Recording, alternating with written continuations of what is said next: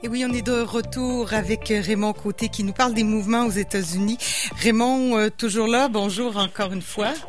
Bien oui, bonjour à nouveau, Caroline. Pour ceux qui n'étaient pas là, vous pourrez réécouter en balado la chronique de Raymond. Mais on, poursuit, nous, avec euh, ces rumeurs d'autobus antifa qui courent dans les petites communautés de l'Ouest. Qu'est-ce que c'est que ces rumeurs qui semblent avoir la...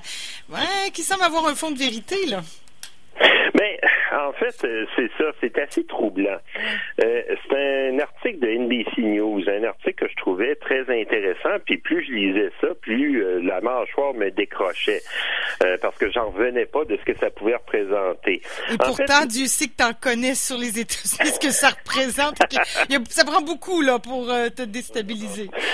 Oui, merci beaucoup, mais en même temps, tu sais, la réalité se dépasse souvent la fiction. Oui, hein?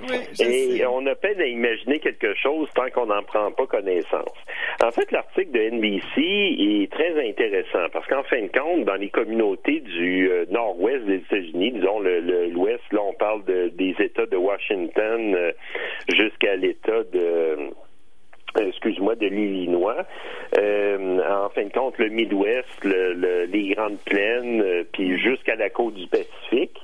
Euh, surtout dans les petites communautés rurales, euh, il y a eu des rumeurs qui ont couru à plusieurs endroits, comme quoi euh, il y avait dans la mouvance, évidemment, des manifestations de protestation contre les abus policiers suite à la mort de George Floyd, qui auraient des antifas qui arriveraient en autobus pour carrément venir foutre le bordel. En fait, une publication Facebook, là, que, que ben, j'ai pas la publication sous les yeux, mais dans l'article, on l'a euh, on dit euh, euh, écoute, il y a eu 124 000 vues. Là, c'était une vidéo Facebook. Antifa members have threatened our town and said that they're going to burn everything ah and to kill white people, basically. Hein? Donc, si les ah gens n'ont pas compris, certaines personnes, c'est que des membres des Antifa d'arriver dans la ville, brûler n'importe quoi, puis tuer des, des blancs, simplement. Là. Euh, bon, évidemment euh, ce genre de choses-là circule c'est des choses auxquelles il faut s'attendre. Mais ce qui a été fascinant, ça a été de voir des gens euh, qui ont pris ça au sérieux, qui sont sortis, sortis armés même, pour protéger leur mhm. centre-ville, pendant que des manifestants pacifiques, eux, euh, marchaient. On donne l'exemple de Klamath Falls, en Oregon, hein, une ville, une petite ville de l'Ouest, écoute, c'est à peine 20 000 habitants. Euh, ici au Québec, à Tetford Mines ou à Shawinigan, là, pour avoir une idée de la proportion. donc, cette petite communauté d'ailleurs très blanche, euh, parce que c'est plus de 90% des habitants qui sont blancs, euh, se sont retrouvés à, en tout cas, euh, un certain nombre de personnes ont eu peur de voir débarquer ces autobus d'Antifa. Évidemment, dans cette dans ces rumeurs-là qui ont enflé, ces, ces fameux antifas-là arrivaient en autobus euh, payé par le milliardaire euh, Georges Soros. Là. Alors, il y a toute cette mythologie hein, qui est portée, entre autres, par des mouvements d'extrême droite, comme quoi euh, il y a un complot mondial pour menacer l'ordre établi, puis Georges Soros, qui est un personnage clé, qui évidemment, qui est un grand ami évidemment d'Hillary Clinton, hein, qui se retrouve à à vouloir euh, démanteler le capitalisme mondial en en profitant, en mettant de l'argent dans ses poches, évidemment, parce que c'est un, gars terriblement riche, Georges Soros, mais aussi terriblement sournois selon ce genre de mouvement-là. Mais euh, donc, euh, par exemple, dans une ville comme Klamath Falls, euh, ça aurait été l'arrivée de deux autobus pleins d'antifa qui auraient débarqué euh, avec bâtons, des armes, peut-être des cocktails Molotov, puis qui auraient cassé des vitrines, incendié des commerces, bref, puis même tué des gens éventuellement c'est assez troublant de voir ça aller. Et évidemment, la réponse de populations apeurées qui ont voulu protéger leur ville euh, était disproportionnée, était basée sur à peu près du vent. Euh, ça n'a pas empêché, même si les fameux autobus ne sont jamais apparus euh, dans ces villes-là, de quand même euh, amener certaines personnes à clamer qu'ils avaient gagné contre les antifas, parce que les antifas avaient reviré de bord, ils sont jamais venus dans oui, la c'est ça, finalement. Bon, on était plus fort que autres. Mon père est plus fort que le tien. Mais, absolument. Mais, tu sais, ça prend, ça prend pas des rumeurs d'autobus pour que les gens sortent armés dans la rue aux États-Unis, tu sais. Euh. non, c'est sûr, mais ça montre aussi à quel point. Euh, la tension est forte et la peur prend au ventre euh, une grande partie de la population. Euh, et, à quel point ce genre de rumeur-là non fondée est particulièrement dangereuse. Parce que moi, en lisant l'article, en allant jusqu'au bout, ce qui m'a effrayé, c'est de me dire, bon, ça sera pas sans lendemain. Hein. On va voir mm. ressurgir des nouvelles rumeurs. Il va y avoir des nouveaux mouvements d'autodéfense, hein, des, des milices pour carrément protéger, des communautés. Et ça, c'est le genre de mélange explosif qui peut amener à des accidents avec euh, mort d'homme, là ou de femmes ou d'enfants. Je reviens à ma question, Raymond, de la semaine, à la lumière de ces deux mouvements-là, là, de, de, des rumeurs d'autobus antifa qui débarqueraient dans les petites municipalités. Est-ce qu'on peut, euh, euh, tu sais, je te disais, par rapport à la guerre civile, je suis assez optimiste, mais quand on regarde ça, tu sais, c'est comme la naissance, le début d'une guerre, c'est très, très inquiétant, tout ça. Là. Suffirait de, de mettre une allumette dans ce feu de paille-là, puis ça explose, non? Mais ben, c'est justement, c'est en effet, c'est un peu comme une sécheresse. Hein? Euh, tu as des vastes champs de, de, d'herbes sèches, de brindilles cassantes, et euh, tu as un pyromane qui euh, craque une allumette puis qui allume un petit bout, puis là ça se répand, puis ça devient un incendie de forêt qui euh, dévaste des milliers d'hectares.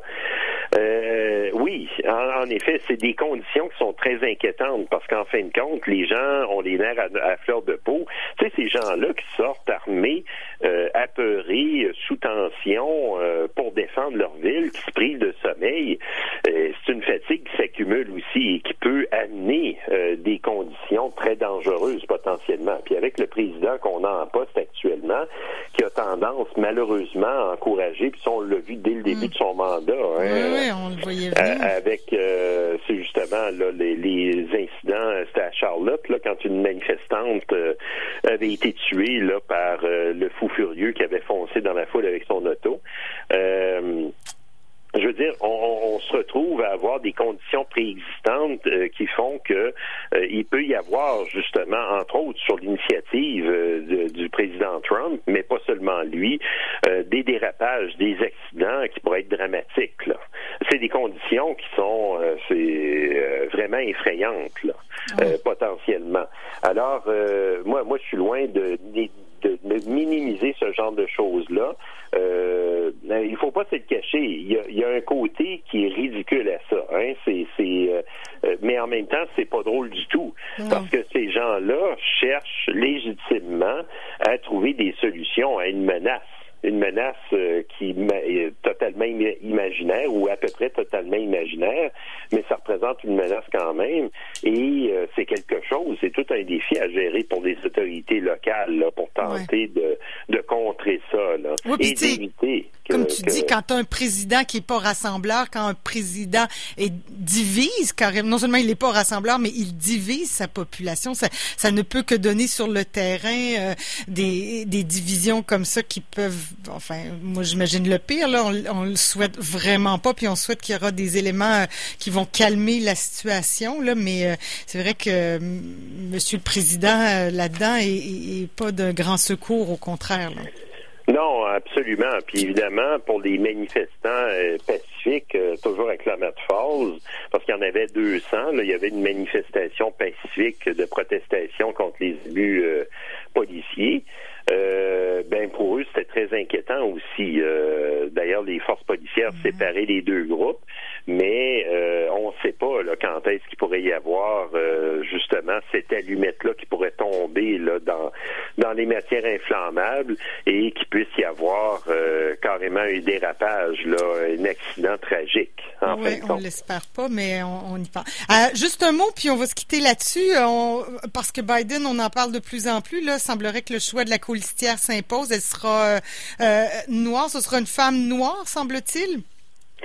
Oui, Oui, visiblement. En tout cas, évidemment, euh, le contexte favoriserait ça largement. C'est pas du tout confirmé. Puis il faut dire aussi que Joe Biden a l'embarras du choix. Hein, oui, ben c'est ce que j'allais dire. Il y a quand même. Ça sera quand même pas euh, forcé là, de, de, choisir une femme. Non, il y a de, de très bonnes candidates là, dans, parmi euh, parmi les candidates possibles. Oui, puis surtout, euh, Joe Biden pourrait se retrouver à innover euh, d'une certaine manière, euh, entre autres en, en, prenant une jeune colissière, je dis jeune, trentaine, quarantaine, là, probablement, fin trentaine ou dans le courant de la quarantaine ou même début cinquantaine. Kamala Harris est dans la dans la cinquantaine, c'est très jeune. Oui, on se jeune, 50 ans, je veux dire. Absolument. Mais ça va être à surveiller. Puis là, évidemment, on on voit ces rumeurs-là hein, s'amplifier, donc ça revient toujours sur le sujet. Euh, c'est, en fait, euh, là, le, suspense dure et dur parce que là, Joe Biden a atteint son seuil de 1991 délégués pour euh, être intronisé comme étant le candidat légitime du camp démocrate, mais il n'a pas encore présenté ça. C'est sans doute que son équipe a un plan de communication là, justement pour présenter ça au moment propice peut-être, euh, j'imagine, à un mois à peu près, donc euh, un mois ou un mois et demi là, avant la convention qui va consacrer Joe Biden pour permettre à la future colistière d'amorcer sa propre campagne, parce qu'évidemment, la vice-présidente éventuelle, euh, si, si, justement là Joe Biden choisit une femme puis une femme noire, doit aussi recueillir les votes hein, des électeurs, parce que techniquement, théoriquement, un président peut être élu et avoir un vice-président d'un parti adverse. C'est techniquement possible. Alors, euh, ça, va être à surveiller. On va suivre ça. Puis la convention, c'est quand? Rappelle-nous donc? Euh, c'était à la fin juillet qui était qui était prévu. Là, le vrai défi, justement, pour euh, les démocrates comme pour les républicains, c'est de faire une convention euh, dans les conditions actuelles. évidemment, il y a la possibilité, en tout cas, les démocrates prennent beaucoup plus au sérieux la menace liée à la pandémie actuelle. Donc, est-ce que ça pourrait être une convention virtuelle avec des règles particulières pour mm-hmm. voter? ça sera à voir, mais il faut pas se le cacher. Hein. C'est surtout un show. Euh, donc, euh, parce que techniquement, euh, surtout dans le cas actuel où Joe Biden est devenu le, seul candidat, même si Bernie Sanders recueille encore des appuis au fil des primaires. Ça, c'est ah assez amusant à observer. techniquement, c'est plus un happening pour consacrer le candidat et techniquement exprimer les votes d'appui qui lui permettent de, de, devenir officiellement le candidat. Donc, la convention comme telle, c'est beaucoup plus un show mobilisateur que euh, puis euh, en même temps une étape obligée techniquement, mais c'est surtout un show mobilisateur. Donc, euh, ça sera de voir ce que les démocrates vont proposer. C'était dans les derniers jours de juillet là, que c'était prévu, là, aux alentours du 26-27, il me semble, de mémoire. Ils vont décaler où ça restera, là, de toute façon. Ben, les élections sont quand même en novembre, hein, il faut, faut avancer. Ben oui, après ça, il faut faire campagne, tu sais. C'est ça, c'est pas fini. bon, écoute, euh, Raymond, merci beaucoup pour euh, cette lumière sur ce qui se passe aux États-Unis. Euh, on, se fie sur toi pour nous donner des nouvelles. Puis, bon, on espère des bonnes nouvelles pour la semaine prochaine. Hein. On, voit d'une semaine à l'autre que ça bouge très rapidement. Espérons que ça bougera pour le mieux. Puis que... C'est un beau défi que tu me lances, là. Une bonne nouvelle. On a de la, misère, hein? C'est dur, c'est dur. Mais c'est pas grave. On va y...